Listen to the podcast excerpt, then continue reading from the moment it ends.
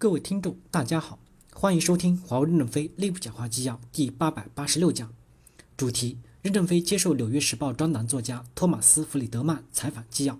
本文刊发于二零一九年九月九日。接上文，记者提问：看今天美国这样的形势，美国总统说不让华为进来，要让美国的企业退出中国市场。无论如何，我们会赢，你会输，您会怎么看我们？任正非回答说：这个结论是反过来的，美国会输。记者提问：为什么？怎么会输呢？任正非回答说：“美国退出了全球化，怎么会赢呢？美国拥有很多尖端的科学技术，处于世界的最高端，就像喜马拉雅山上的雪一样，雪水一定要流下来，滋润周边的田地，生产了庄稼，从庄稼获得分成，雪水才是有意义的。如果美国不允许山顶的雪融化流下来，山顶上的美国公司是很冷的，员工要吃饭，如果不去浇灌农田，拿到分成，他用什么去买牛排？美国的优势是高科技。”如果高科技不卖给别人，美国的国际贸易法就没法平衡。那美国人怎么涨工资？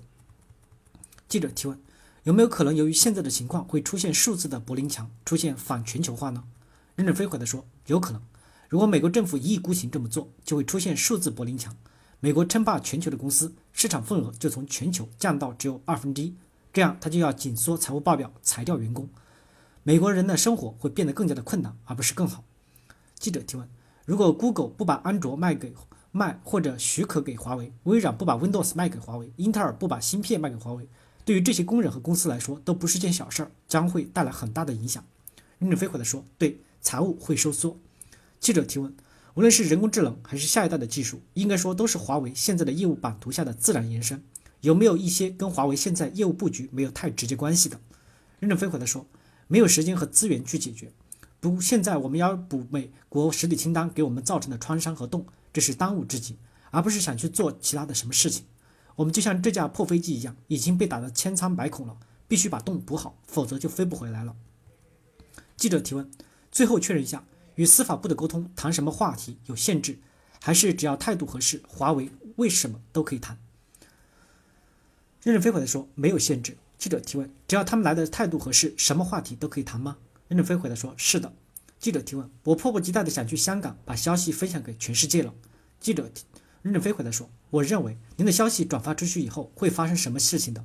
美国的人工智能处于世界的领先地位，美国的超级计算机是世界最发达的，美国有超级存数据存储能力，但是两者之间必须要有超速的连接。如果走普通的公路，汽车到达时也没有用了。”记者提问：“这就是为什么要五 G 的？”任正非回答说：“对的，需要用光纤连接。”起来需要用五 G 连接起来，这两者美国都非常的短缺。美国寄希望于六 G，华为的六 G 研究也领先世界，但我们认为六 G 在十年以后才可能正式的投入使用。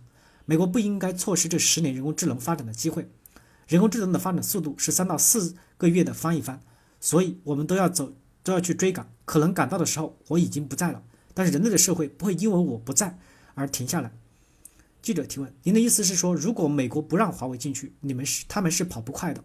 任正非回答说：“是的。”记者说：“我非常的乐意成为华为对外传递信息的纽带。”谢谢你，感谢大家的收听，敬请期待下一讲内容。